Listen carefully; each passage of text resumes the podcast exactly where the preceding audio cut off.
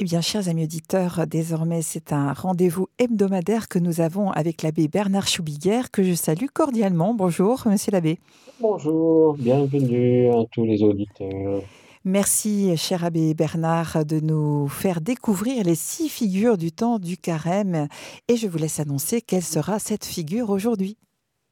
Donc, c'est les figures, les six figures de l'Église selon les évangiles après avoir découvert Marie-Madeleine en lien avec les tentations, le premier dimanche de carême, euh, la semaine passée, nous avons découvert Jean, la figure de Jean, euh, figure de la mystique, de l'intériorité de l'Église, en lien avec euh, la dimension. Et aujourd'hui, eh bien, nous allons découvrir la figure de Jacques, la figure de l'organisation et de l'institution de l'Église en lien avec l'évangile de ce dimanche qui nous parle du temple de Jérusalem, qui est un lieu de prière et dont euh, Jésus a euh, renvoyé tous les vendeurs et tous ceux qui en faisaient une, maison de trafic. Jacques, eh bien, c'est la figure de l'institution, de l'organisation, de la structure de l'Église, et bien sûr que euh, c'est une figure euh, importante. D'ailleurs, Jacques, euh, dans les évangiles, eh bien, nous est présenté comme le frère de, de Jean, et tous les deux fils de Zébédée. Et donc, et on les appelle les fils du tonnerre parce que euh, euh, leur mère, d'ailleurs, a demandé à Jésus que l'un soit à sa gauche et l'autre à sa droite lors de la résurrection des morts.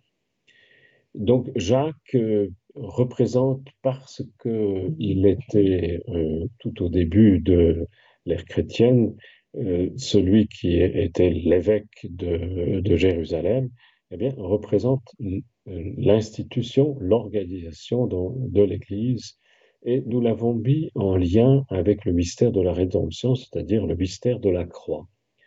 Parce que d'une manière ou d'une autre, eh bien, l'institution peut ou bien être écrasante et faire souffrir euh, ses membres, et malheureusement, à travers les abus et toutes les emprises dont on parle euh, dernièrement dans, dans l'Église, non seulement les abus sexuels, mais surtout aussi euh, les abus d'autorité de tout genre, de domination, de manipulation et autres, eh bien, euh, on a vu à l'œuvre cet aspect de l'institution. Et puis, il y a d'autre part euh, l'autre aspect de, de, cette institution qui est très important, eh bien, c'est le mystère de la mort et de la résurrection du Christ qui est le mystère central de l'Église. Et c'est pour cela que nous l'avons mis cette figure de Jacques en relation avec euh, Jésus qui a choisi librement de mourir euh, sur la croix pour se, pour se soumettre à la volonté de Dieu le Père qui voulait aimer tous les hommes jusqu'au bout et en choisissant librement de se soumettre aux hommes, c'est-à-dire à ce qu'il ne pouvait pas choisir. Et c'est ainsi d'ailleurs que euh, sur la croix, eh bien, Jésus donne le véritable sens de la liberté qui ne consiste pas à faire ce que je veux, quand je veux, où je veux, comme je veux, mais qui consiste à faire ce que Dieu désire pour nous, parce qu'il sait mieux que nous-mêmes ce qui est non seulement ce qui est bon, mais ce qui est adapté à la circonstance, ce qui nous apportera plus de joie et plus de, de, de communion avec lui. Et bien sûr que dans cette liberté, eh bien, il y a aussi à se soumettre aux circonstances de la vie que, et en particulier de choisir librement ce que je ne peux pas choisir. Il y a bien des événements, il y a bien des chemins dans notre vie de tous les jours que nous ne pouvons que que nous pouvons auxquels nous pouvons seulement adhérer et que nous ne pouvons pas euh, choisir. Mais l'important, c'est librement de les accepter. Et euh, l'institution, eh bien, l'Église donne à voir un, reflet de l'amour, du pardon et de la miséricorde de Dieu, c'est-à-dire du mystère central de Jésus mort et ressuscité. Et c'est bien euh, cela qui est important. Un deuxième aspect que nous souligne la figure de, Jacques, et qui est très important, c'est l'articulation entre le sacerdoce baptismal, c'est-à-dire euh, euh, cet appel de tout baptiser à, trouver sa place euh, dans l'Église comme prêtre, prophète et roi, et puis le sacerdoce ministériel qui est celui qui est au service de ce peuple. Et souvent, cette articulation est non seulement mal comprise, mal vécue, voire euh, totalement euh, oubliée, ou euh, tout simplement transformée. Si nous lisons dans Lumen Gentium au numéro, numéro 10, donc dans, dans, une des constitutions importantes du Concile Vatican II, au, chapitre 10 de le sacerdoce commun des fidèles et le sacerdoce ministériel ou hiérarchique qui ont entre eux une différence essentielle et non seulement de degrés sont cependant ordonnés l'un à l'autre. L'un et l'autre, en effet, chacun selon son mode propre, participe de l'unique sacerdoce du Christ. Euh, celui ordonné, eh bien, il a, il a dans, dans son être quelque chose de différent de, de celui qui est simplement euh, baptisé. Et c'est donc pour cela que c'est une différence essentielle et non seulement de degré. Et d'autre part, eh bien, c'est ce lien entre le Christ tête et le Christ corps. Un lien qui n'est pas une opposition, mais qui est une complémentarité.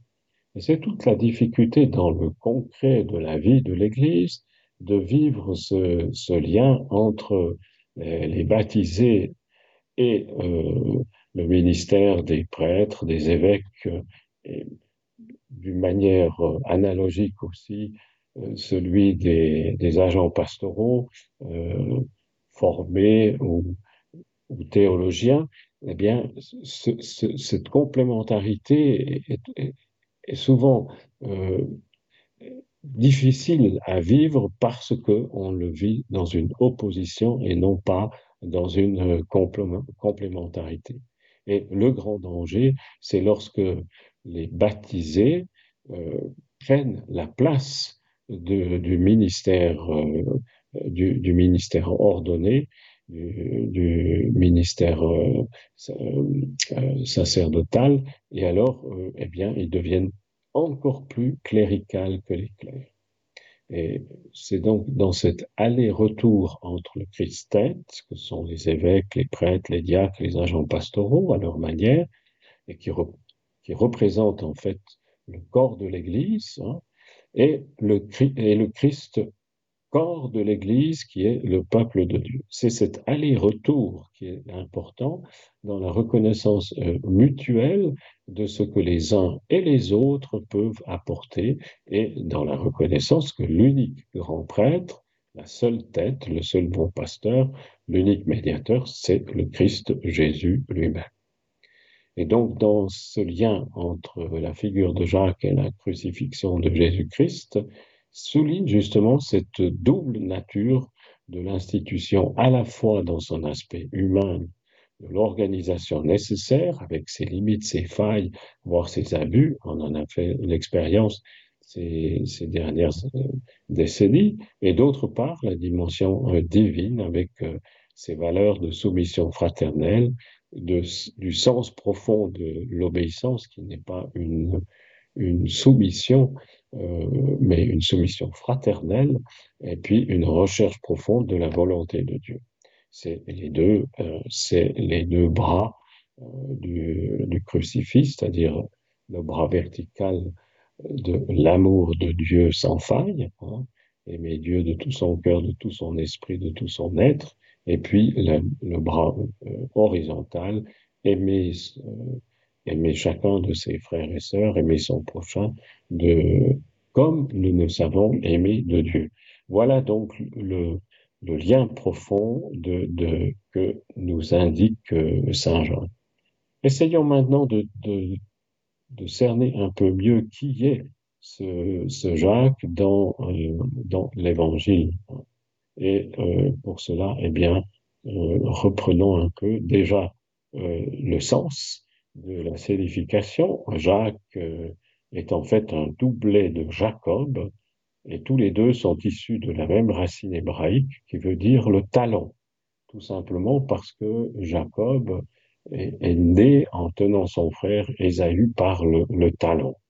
Et donc c'est de là que vient euh, ce, cette sédification donc euh, de euh, Jacques qui signifie le, le, talon et qui est un des douze apôtres de Jésus-Christ avec euh, son frère euh, Jean. Ils sont tous les deux les fils de Zébédée et tous les deux sont des, des pêcheurs du lac de Tibériade comme euh, la plupart des autres des apôtres que Jésus a appelés. Dans le Nouveau Testament, il faut reconnaître qu'il y a plusieurs, plusieurs. Il y a donc Jacques, le fils de Zébédée, l'un des douze apôtres, mais il y a aussi le Jacques, fils d'Alphée, un autre des douze apôtres, euh, souvent euh, qui, qui, est appelé Thaddée, ou Jacques le mineur, pour, pour faire bien la distinction entre Jacques, fils de Zébédée, le frère de Jean, et cet autre Jacques. Il y a aussi Jacques, le père de l'apôtre Jude, et puis il y a le Jacques le Juste, euh, qui est appelé en, fait un cousin euh, de Jésus. Euh, et puis il y a aussi euh, que, il y a l'épître de Jacques, un, un écrit, un écrit qui n'a pas été reconnu et accepté dans, dans la Bible. Hein mais qui, qui a une, certaine importance au premier et deuxième siècle parce qu'il décrit d'une autre manière l'enfance et, la naissance de Jésus. Dans le Nouveau Testament, eh bien, Jacques, fils de Zébédée, ou Jacques le Majeur, est mentionné dans les évangiles synoptiques en plusieurs, en plusieurs endroits ainsi que dans les actes des apôtres, où euh, il est nommé comme le frère de Jean, et euh, tous les deux sont nommés donc Boanerges, c'est-à-dire les fils du tonnerre. Dans l'évangile selon Marc, eh bien, justement, on parle du fils du tonnerre dans, au chapitre 3, les versets 17. Euh, voilà. Et puis, il y a dans les actes des apôtres, eh bien, on parle de ce, de ce Jacques qui, euh, comme Jean, eh bien, euh, vont mourir comme, euh, comme martyrs. Et ils sont, ils sont évidemment Jacques et, Jacques, Jean et, et Pierre sont les trois disciples qui sont présents à la transfiguration hein, et également au moment de la prière de Jésus au mont des Oliviers. Donc, euh, Jacques, avec Jean son frère et avec Pierre, euh, fait partie de ces trois apôtres qui sont au cœur de, des événements centraux de la vie de Jésus, la transfiguration et euh, l'agonie de Jésus au mont des Oliviers. Et c'est en ce sens-là qu'ils sont aussi aux, centraux dans la vie de l'Église. Et ces trois figures importantes, Pierre, la figure de l'Église hiérarchique, Jean, la figure de l'Église mystique, la, figure de l'Église corps du, Christ et, du sens de l'intériorité, et Jacques, la figure de l'organisation euh, de l'Église, de l'institution. Voilà ce que nous pouvons dire à propos de Saint Jacques dans les, les évangiles et les, actes des apôtres euh, pour donner un, sens. Alors, ce que nous aimerions euh, un peu développer davantage, eh bien, c'est le sens de cette institution et de l'organisation de l'Église. Prenons un, temps pour écouter un morceau de musique et nous développerons euh, cet aspect.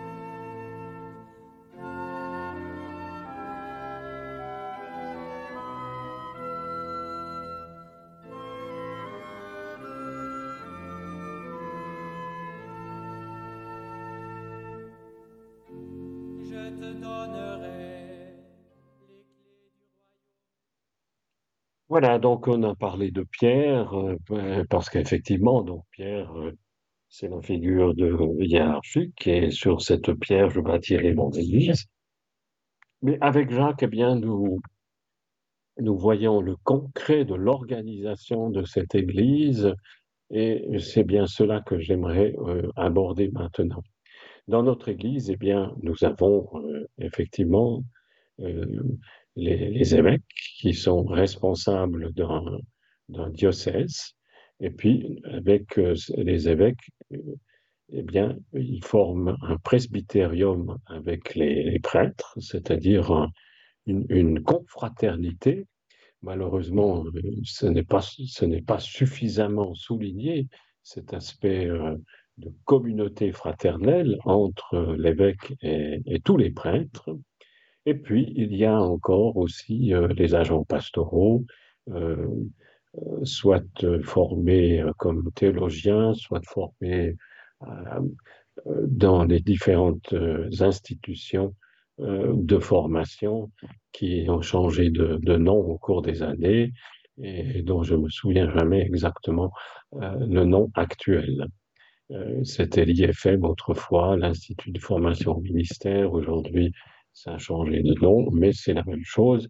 Euh, et donc, euh, ces agents pastoraux eh bien, participent aussi avec euh, les prêtres au ministère de l'Église au service du peuple de Dieu.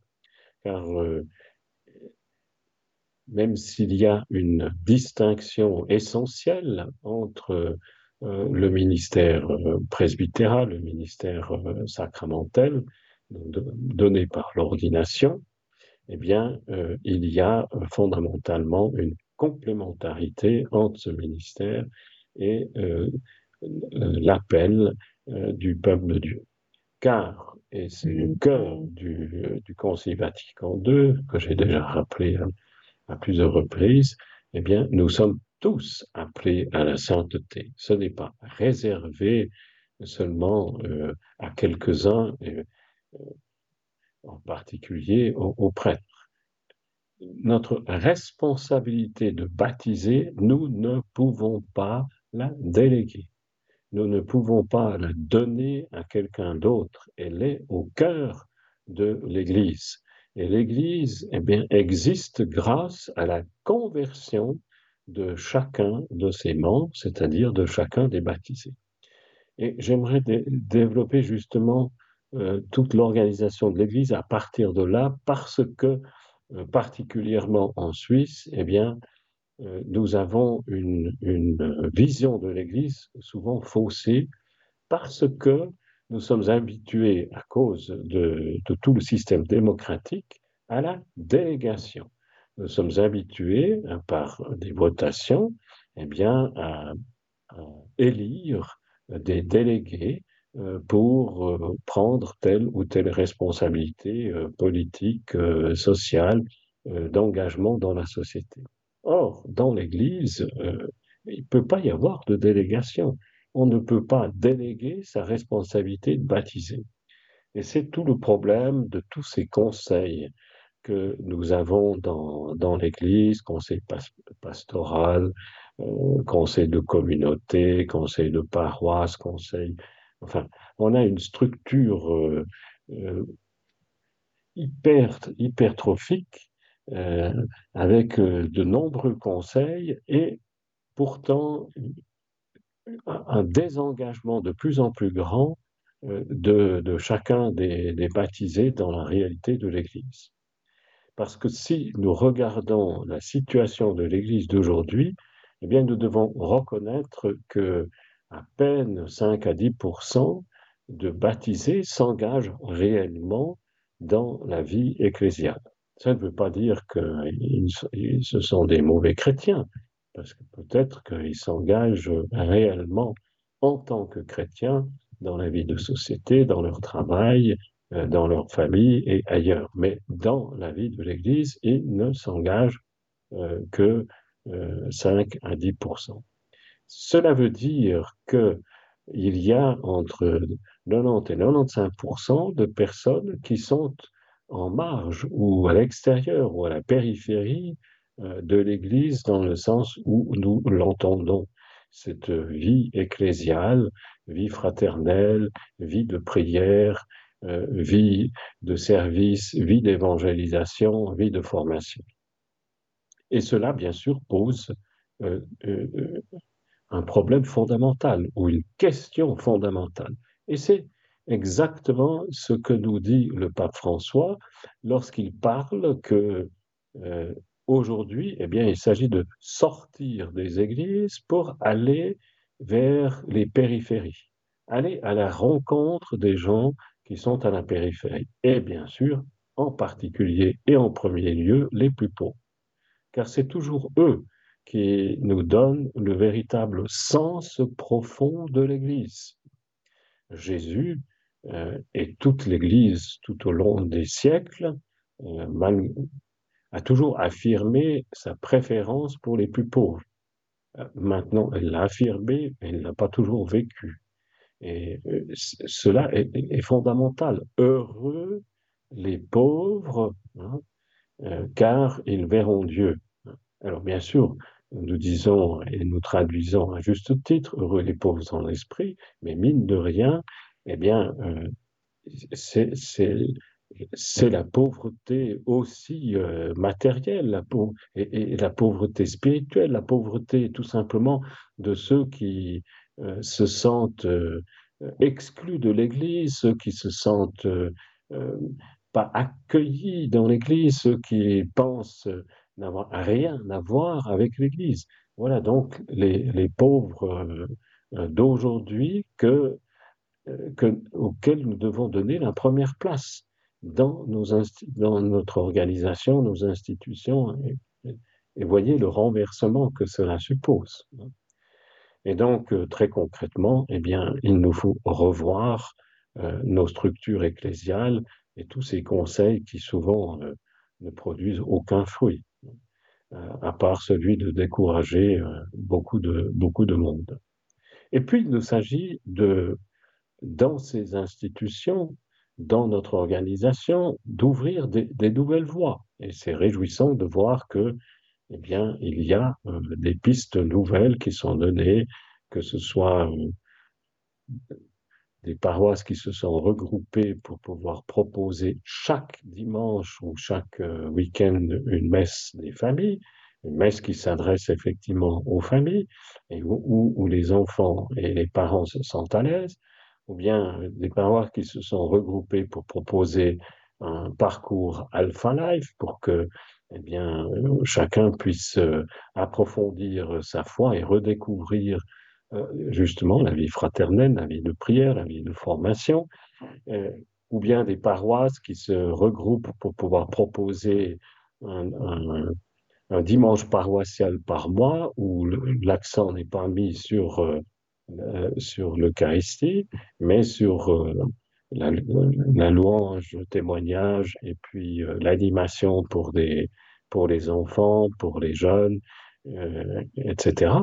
Donc, c'est là que euh, nos structures, nos organisations doivent se renouveler. Parce qu'on parle beaucoup d'unité pastorale, on parle beaucoup de regrouper les paroisses, mais en, en, soi, ce n'est inintéressant. C'est inintéressant de regrouper les paroisses si c'est simplement pour constater que, eh bien, on a de moins en moins de prêtres, on a de moins en moins d'agents pastoraux, et puis qu'on ne sait plus quoi faire. Euh, c'est intéressant seulement si ensemble, eh bien, cela permet d'inventer des chemins neufs et de, proposer euh, d'autres choses que ce que l'on fait, ce que l'on fait déjà. Cela me permet d'aborder aussi euh, une difficulté actuelle, c'est que depuis toujours, eh bien, on a mis l'accent sur le catéchisme. Et catéchisme, bien sûr, d'abord des, enfants, et puis, on a toujours dit aussi, eh bien, à travers les, à travers les enfants, eh bien, on évangélise les parents. Seulement, en soi, si on regarde euh, la vie de l'Église dans son histoire, eh bien, la catéchèse est toujours précédée de l'évangélisation. C'est-à-dire que ce qui est premier, eh bien, c'est la rencontre et l'expérience de, Jésus. Euh, de Jésus vivant et ressuscité euh, euh, dans une rencontre personnelle et dans une rencontre communautaire. Comment faire une véritable catéchèse si les enfants n'ont pas une expérience d'église. Là, évidemment, je dis bien que pour, pour des enfants de, de 6-7 ans ou de 9-11 ans, eh bien, une expérience personnelle, c'est trop tôt. Mais à leur façon et à leur manière, eh bien, ils doivent pouvoir faire une expérience d'église, c'est-à-dire, euh, eh bien, se, rassembler avec d'autres et être accueillis dans, euh, dans, euh, dans, une, dans une assemblée où, ils, où ils ne sont pas seuls. et c'est cela, l'évangélisation en premier. Et, cette dimension-là est totalement absente aujourd'hui euh, dans l'Église et en particulier euh, dans la catéchèse des enfants. Euh, pour pour les, les jeunes, c'est la même chose d'ailleurs.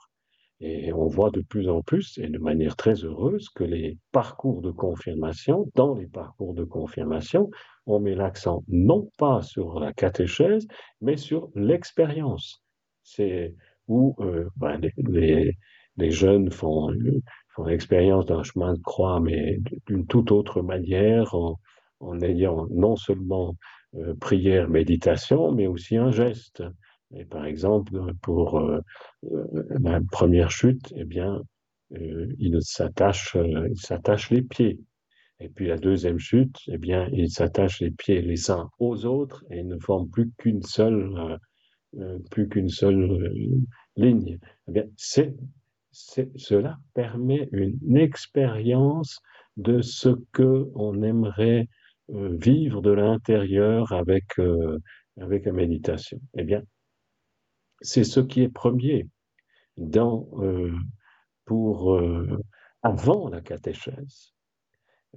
c'est cette expérience de, de, Jésus, cette expérience de l'Église. Hein.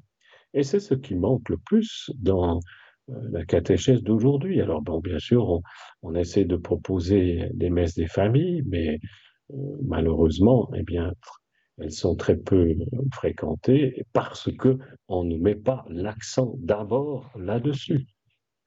Et puis surtout dans un canton comme Fribourg, eh bien, où la catéchèse est encore au sein de l'école, eh bien, bien sûr, il y a, tout ce poids euh, de, l'école qui fait que euh, la catéchèse euh, est, totalement ou en grande partie séparée de l'évangélisation. On parle d'ailleurs maintenant de plus en plus de catéchèse intergénérationnelle, c'est-à-dire où on fait des rencontres où, où, tout le monde a sa place, les parents, les grands-parents, euh, les jeunes euh, et, les enfants. Et euh, tous ensemble euh, cheminent à leur manière et à leur, euh, à leur niveau euh, sur une même thématique qui est ensuite célébrée d'une certaine manière tous ensemble. Voilà. Cette catéchèse met pas forcément l'accent sur l'Eucharistie, même si, évidemment, pour nous chrétiens, eh bien, l'Eucharistie est vraiment le cœur de, notre vie chrétienne. Notre vie de tous les jours est appelée à devenir Eucharistie. Je crois que, à propos de la figure de Saint Jean, j'ai souligné cela de, manière très claire. Nous sommes appelés à être une action de grâce à Dieu le Père Tout-Puissant par l'Esprit Saint. C'est la dox doxologie, donc la, la, prière finale de la prière eucharistique, euh, après, euh, après la consécration. Par lui, avec lui et en lui, à toi, Dieu le Père Tout-Puissant, tout honneur et toute gloire pour les siècles des siècles. Eh bien, c'est notre, toute notre vie qui doit devenir euh, par Jésus-Christ, en Jésus-Christ, avec Jésus-Christ. Mais cela, ça prend et cela se développe petit à petit et c'est justement ce que nous sommes appelés à, vivre progressivement dans le, les expériences que, que nous pouvons euh, vivre ensemble en Église progressivement euh, à travers euh, justement ces, ces temps euh, d'évangélisation qui ne, qui ne sont pas seulement catéchétiques. Et là, il y a vraiment euh, à devenir inventif. C'est probablement là le point central. Euh, Jacques, euh, si euh, il nous pousse seulement à faire ce qu'on a toujours fait et de, moins, et, de, et de moins en moins bien, parce que eh bien, on va constater qu'il qu y a de moins en moins de prêtres, de moins en moins d'agents pastoraux, qu'on peut plus faire ceci, qu'on peut plus faire cela. Eh bien, euh, cela va nous désespérer et nous, et, au, et au, contraire, euh, nous, nous donner aucune euh, dynamique. Seul l'Esprit Saint, l'expérience de l'Esprit Saint, je l'ai aussi déjà dit, eh bien, peut nous renouveler de l'intérieur pour que nous devenions euh, inventifs. Et là, probablement, et c'est la force d'un parcours comme Alpha Life, le, le, point, le point central, eh bien, c'est la prière des frères et sœurs pour que nous soyons renouvelés dans l'Esprit Saint que nous avons reçu à notre baptême. Parce que l'Esprit Saint, peut-être je l'ai aussi déjà dit, eh bien, il agit dans l'instant on peut pas le posséder. C'est pas parce qu'on l'a reçu une fois au baptême qu'il est toujours à l'œuvre en nous. Nous devons chaque, chaque fois et à, à, chaque instant, pour chaque décision, pour chaque acte, pour chaque euh, pensée, pour chaque parole, nous devons euh, lui demander euh, qu'il puisse agir en nous et à travers nous. Ce n'est pas automatique. Alors que euh, Jésus-Christ, à travers son, corps qui nous est donné, eh bien, il est, il habite dans notre cœur. C'est toute la distinction entre Jésus et l'Esprit Saint. Mais c'est l'Esprit Saint, je l'ai dit à propos de Marie-Madeleine, c'est l'Esprit Saint qui nous donne le discernement et qui nous donne euh, la lumière et les orientations pour euh, les actions euh, concrètes dans le quotidien adapté à la volonté de Dieu et adapté aux, circonstances qui sont les nôtres dans notre vie personnelle et dans la vie de l'Église. Eh bien, je vous propose de réécouter un, morceau de musique et ensuite nous lirons l'évangile de ce dimanche, justement, avec lequel je fais le lien aussi euh, avec euh, cette euh, figure de, de Jacques.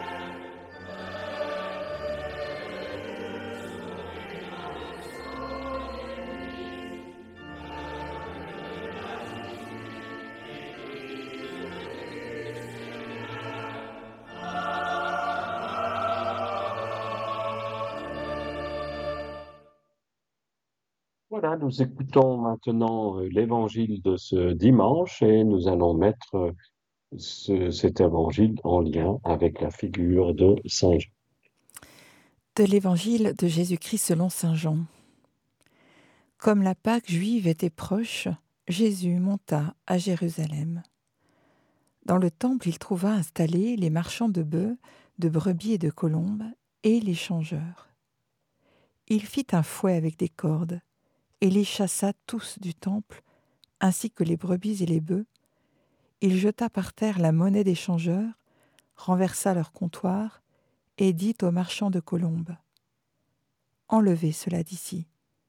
Cessez de faire de la maison de mon Père une maison de commerce. Ses disciples se rappelèrent qu'il est écrit L'amour de ta maison fera mon tourment. Des Juifs l'interpellèrent. Quel signe peux-tu nous donner pour agir ainsi? Jésus leur dit Détruisez ce sanctuaire, et en trois jours je le relèverai. Les Juifs lui répliquèrent Il a fallu quarante-six ans pour bâtir ce sanctuaire, et toi, en trois jours, tu le relèverais Mais lui parlait du sanctuaire de son corps. Aussi, quand il se réveilla d'entre les morts, ses disciples se rappelèrent qu'il avait dit cela. Ils crurent à l'Écriture et à la parole que Jésus avait dite. Pendant qu'il était à Jérusalem pour la fête de la Pâque, beaucoup crurent en son nom, à la vue des signes qu'il accomplissait. Jésus, lui, ne se fiait pas à eux, parce qu'il les connaissait tous, et n'avait besoin d'aucun témoignage sur l'homme. Lui-même, en effet, connaissait ce qu'il y a dans l'homme. Alors j'aimerais prendre d'abord deux, deux choses. Cesser de faire de la maison de mon Père une maison de commerce et la finale, euh, Jésus n'avait besoin d'aucun témoignage sur l'homme parce qu'il connaissait ce qu'il y a dans l'homme. Euh, on peut se poser la question si au jour d'aujourd'hui, eh bien, euh, nous ne faisons pas aussi quelquefois, ou même trop souvent, de l'Église une maison de commerce. Alors, bien sûr que c'est pas seulement du commerce du commerce euh, donc euh, d'argent, mais peut-être aussi du commerce euh, spirituel ou sacramentel. Dans, dans notre diocèse, eh bien, il y a la relation entre l'Église et l'État. Il y a trois, trois, trois différentes façons. Il y a celle du canton de Fribourg, où les paroisses sont considérées comme des communes des communes, des communes ecclésiales et donc peuvent euh, lever un impôt qui leur permet ensuite, à travers euh, la corporation ecclésiale cantonale, de payer les, euh, les ministres, donc les prêtres, mais aussi tous les agents pastoraux. Il y a le système du canton de Vaud, où l'État reconnaît que le service des églises eh bien, représente 0,7% du budget euh, cantonal euh, annuel. Et donc, euh, les églises reçoivent ce 0,7% qu'ils doivent se partager et cela permet, alors là, dès tout de suite au niveau cantonal, de payer les différentes, les différents ministères, hein, et puis la caisse cantonale reverse encore, je crois, 2 francs 50 par, par catholique ou, paroisse. Et puis, il y a le système du canton de Genève et de Neuchâtel, séparation de l'Église et de l'État, où il y a un impôt euh, ecclésial volontaire euh, qui est envoyé à Neuchâtel par l'État, à Genève, je crois, par l'Église, et qui euh, est payé par 15% euh, euh, des catholiques, enfin de, des personnes qui se déclarent catholiques. Donc il y a là, évidemment, d'une certaine façon, un certain commerce. Hein. Et qu'est-ce que cela signifie hein, comme conséquence? C'est que le paroissien peut venir en disant, ben, voilà, j'ai droit à. J'ai droit à, puisque j'ai payé euh, mes impôts, j'ai droit à un baptême, j'ai droit au service d'enterrement, j'ai droit à ceci, j'ai droit à cela évidemment, ça donne toute une, une fausse image de, l'Église. Nous n'avons droit à rien du tout, sinon euh, à ce qui nous est donné par, notre baptême et euh, par notre engagement. Ou plus exactement, nous avons droit, effectivement, à un certain nombre de services, à condition que nous aussi, eh bien, nous entrions dans un, service nous n'avons pas. Euh, et là, c'est très important que chaque paroissien, chaque baptisé prenne conscience qu'il a une responsabilité et une place unique dans, dans l'Église.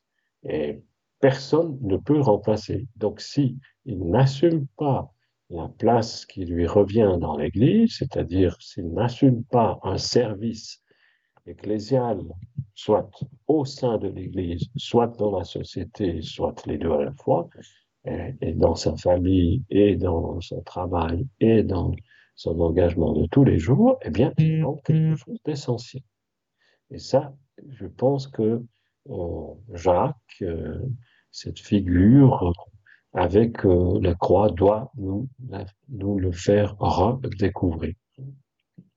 Et puis, il y a cette deuxième affirmation, tout à la fin, eh bien, Jésus connaît ce qu'il y a dans l'homme. Et je pense que là, c'est quelque chose de très important.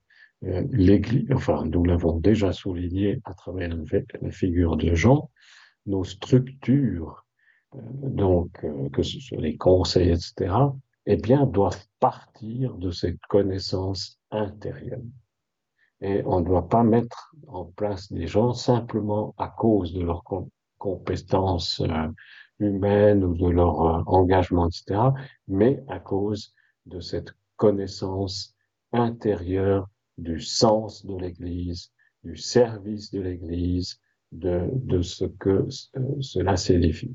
Car il y a un danger par, par-dessus tout dans les engagements de l'Église, c'est que le service devienne un pouvoir. Et pourquoi il devient un pouvoir? Souvent par euh, incompétence, souvent parce que on veut, euh, on veut, on, veut compenser ce qu'on n'a pas pu vivre dans, dans la société ou dans son travail, souvent par orgueil, bien sûr, et par besoin de, s'affirmer. Et, et, là, il y a euh, justement cette connaissance intérieure de l'Église qui doit être première dans cet engagement à tous les niveaux dans, ces, dans des conseils pour que, eh bien, euh, ce soit réellement un service. Et un service euh, en profondeur, pas seulement un, un, service humain. Et toutes les tensions qu'il y a euh, à ce sujet dans les conseils de paroisse, dans les conseils de communauté, etc., viennent toujours de ce manque de, du sens intérieur profond de l'Église et du sens du service. Et dès le moment euh, où cela devient un pouvoir, euh, eh bien, ce n'est plus euh, un service d'Église.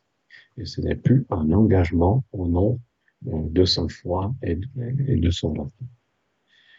J'aimerais reprendre encore ce que j'avais dit au sujet de, au sujet de, la délégation. Donc, je vous disais que euh, on ne peut pas déléguer sa responsabilité de, de baptiser. Et donc, euh, les structures qui sont euh, trop euh, basées sur la délégation, comme par exemple euh, le conseil pastoral cantonal ou conseil pastoral, eh bien, ce sont des structures qui, souvent, eh bien, ne portent pas de fruits parce que les gens qui sont, des qui sont délégués, ils ne savent pas comment ensuite assumer leur délégation. À qui s'adresser en tant que délégué pour dire euh, et re, reproduire ou, ou, transmettre ce que l'on a reçu en tant que délégué? À mon avis, il serait bien mieux de rassembler toutes les personnes qui sont concernées par un aspect de la pastorale, c'est-à-dire qui sont engagées de manière concrète, eh bien tous les catéchistes, tous ceux qui sont concernés par un parcours de confirmation, tous ceux qui sont concernés par la pastorale de la santé, parce qu'ils font des visites auprès des malades, des visites dans les homes, tous ceux qui sont euh, concernés euh, parce qu'ils ont une responsabilité dans un, conseil de paroisse, rassemblés euh, pour pouvoir ensemble eh célébrer tout ce que nous faisons de bon, partager aussi de manière concrète comment je, vis un parcours de confirmation. Mais il, y a des, merveilles qui sont vécues euh, dans, chacun de ces parcours, et puis euh, à côté, on n'est même pas au courant de ce que font euh, nos frères et nos sœurs. Voilà, donc il y a là euh, une, euh, il y a là une immense possibilité de se renouveler, de se dynamiser, qui est malheureusement, pour l'instant, très mal utilisée. Donc, ne pas chercher des conseils avec des délégués, mais rassembler des personnes qui sont concernées par les mêmes aspects de la pastorale. Merci Abbé Bernard. On arrive au terme de cette émission. Ça aurait été, ça aurait été intéressant d'avoir un peu les échos des, des auditeurs. Eh bien, peut-être ce sera pour la prochaine émission. La semaine prochaine, nous vous retrouvons à la même heure, donc jeudi à 11h. Merci beaucoup pour toutes ces pistes de réflexion qui, j'espère, auront parlé à nos auditeurs. À bientôt. Nos auditeurs, nous aborderons une très importante, la figure de Paul figure de l'évangélisation. On se réjouit. Merci beaucoup. À bientôt.